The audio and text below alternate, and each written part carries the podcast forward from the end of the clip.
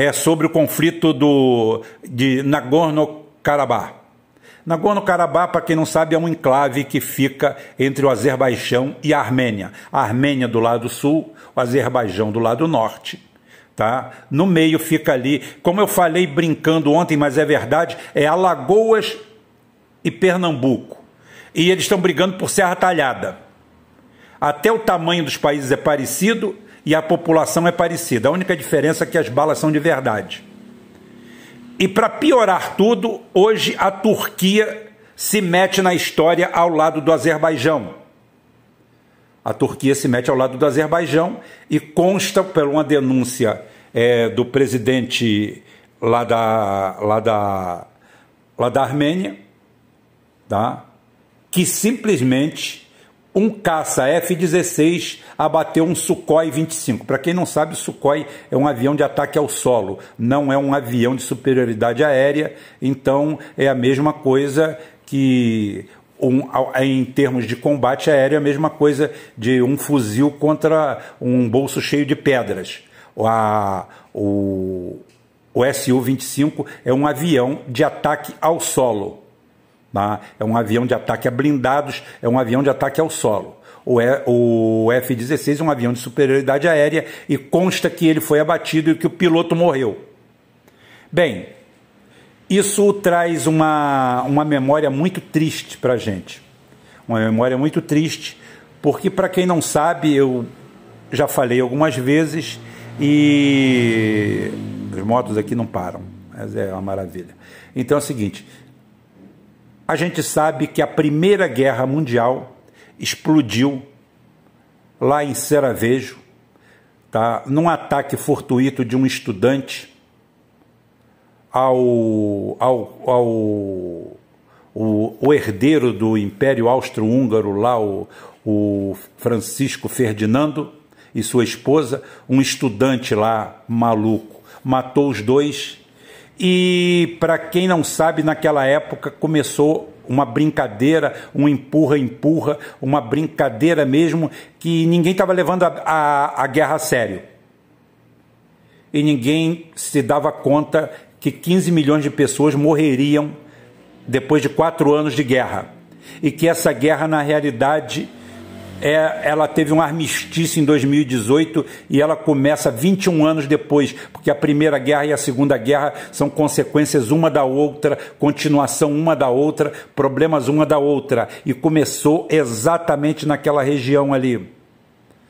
Começou exatamente naquela região, um pouquinho mais para oeste um pouquinho mais para oeste, mas no mesmo lugar, da mesma forma, com a intervenção de países e a Turquia não é de hoje, eu acabei falando ontem, né, na, na live ao vivo, a Turquia é responsável pelo dia 24 de abril de 1915 dar início ao grande genocídio ou holocausto, holocausto armênio, onde calcula-se que até 2 milhões de armênios tenham sido executados, mortos, fora os que foram desterrados. É quase a população inteira da Armênia de hoje. Isso foi obra do Império Otomano, que nada mais é do que a Turquia. Começou com a morte, com a execução, morte, captura de 250 notáveis armênios que viviam ali. Inclusive tem um filme muito bom, excelente, eu esqueço o nome, eu sou péssimo para guardar nome de filme, histórico sobre isso aí, tá? Um filme assim fenomenal, que conta a história de dois amigos, um armênio e um otomano, que são amigos amigos de faculdade, e a guerra explode na cara deles e eles vão para lá dos antagônicos. O filme, eu esqueço o nome, se alguém lembrar, por favor, coloque aí. O filme é muito bom e retrata muito bem essa época. E essa escalada de violência, em que já passaram de 200 mortos, ela é o desdobramento de uma guerra que houve ali em Nagorno-Karabakh entre 88 e 94, ou seja, as duas sendo repúblicas soviéticas já estavam no pau. 88 o Império Soviético estava indo para o ralo graças a Mikhail Gorbachev, o maior FHC do planeta, né?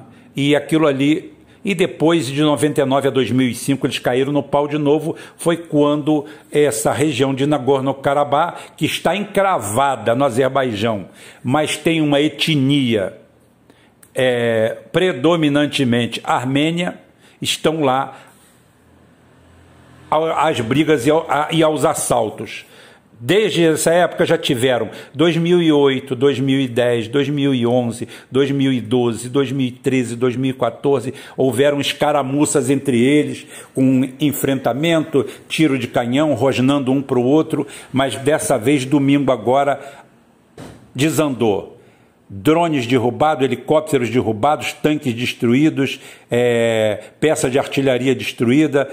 E agora comenta-se que a Rússia pode entrar na disputa ao lado da Armênia e dar um sacode na região.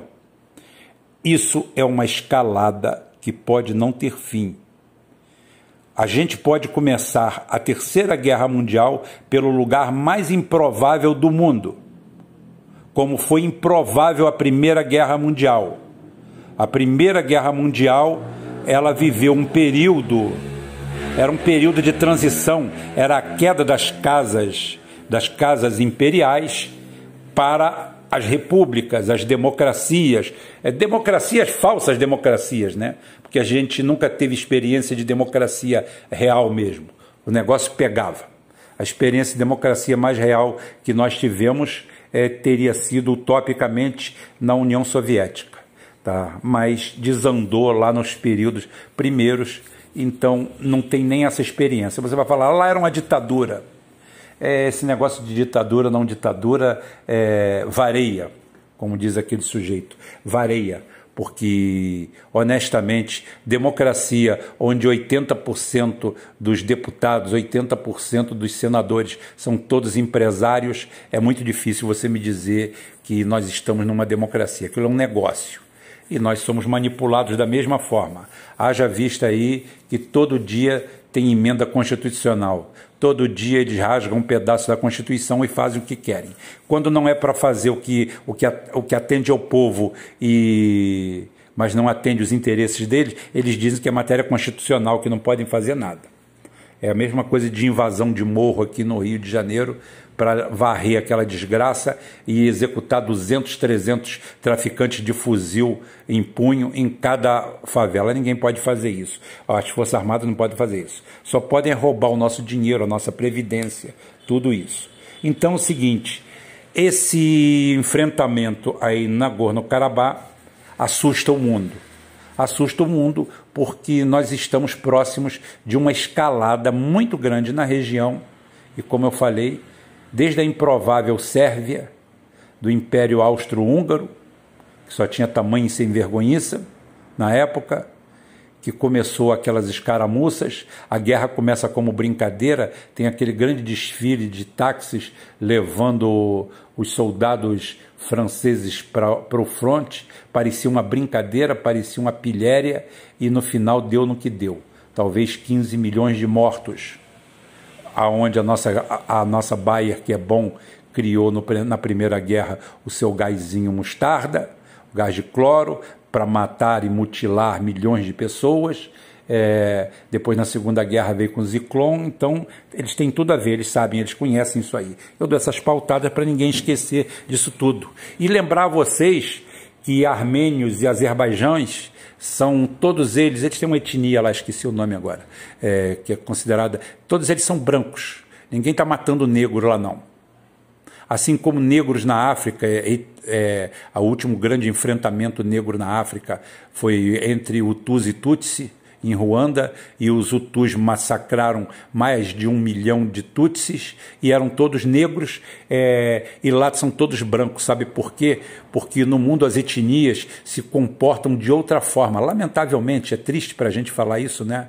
Mas as etnias não são tão reducionistas quanto o idiota pessoalista que entrou ali para o pessoal e que fica falando mama África, mama África, quando parece que ele quer mamar é outra coisa. Né? Então, não existe esse reducionismo, esse reducionismo simples de branco, preto, amarelo, azul, índio. Não. Existem etnias, e essas etnias se odeiam, apesar de todas elas serem ou brancas ou negros.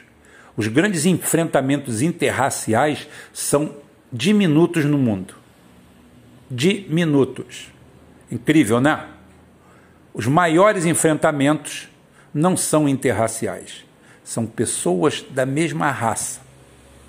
São todos eles brancos ou negros no continente africano, ou no continente europeu, ou no oeste asiático. Todos eles ou são amarelos, ou são, ou são brancos, ou são negros. Esses são os que têm maior enfrentamento. O enfrentamento interracial não existe em escala, salvo a, a, a, Segunda Grande Guerra, o enfrentamento entre os, bancos, os brancos e os amarelos. Tá? Só isso, só isso. Foi a única vez que houve assim um grande enfrentamento multirracial as escaramuças, as, as batalhas lá também, e que eu já tratei aqui no canal do pau que Cuba deu na África do Sul, a tão arrogante África do Sul, que foi meter os bedelhos lá em Angola e tomou-lhe um pau soberano da, das forças cubanas, principalmente da sua força aérea, com seus MiG-21 e 23. Isso eu já tratei aqui no canal e qualquer dia eu volto fazendo no Geoforça um reforço disso aí. Então, muito preocupado, muito preocupado mesmo, porque ninguém levou a sério também a na Primeira Guerra Mundial, todo mundo achou que era um feito menor e aquilo virou uma ofensa, virou um, uma coisa um, um atentado, é, um tomou as dores do outro, outro tomou as dores do outro, e assim começou a Primeira Guerra Mundial, que se estendeu à Segunda. E a Terceira Guerra Mundial pode acontecer exatamente dentro de um lugar mais improvável, bem a leste de onde a gente pensava que poderia acontecer, fora daquele L que nós falamos o outro dia. Eu vou parando por aqui porque hoje eu acho que eu já dei o recado. Até amanhã, se Deus quiser, e Ele vai querer.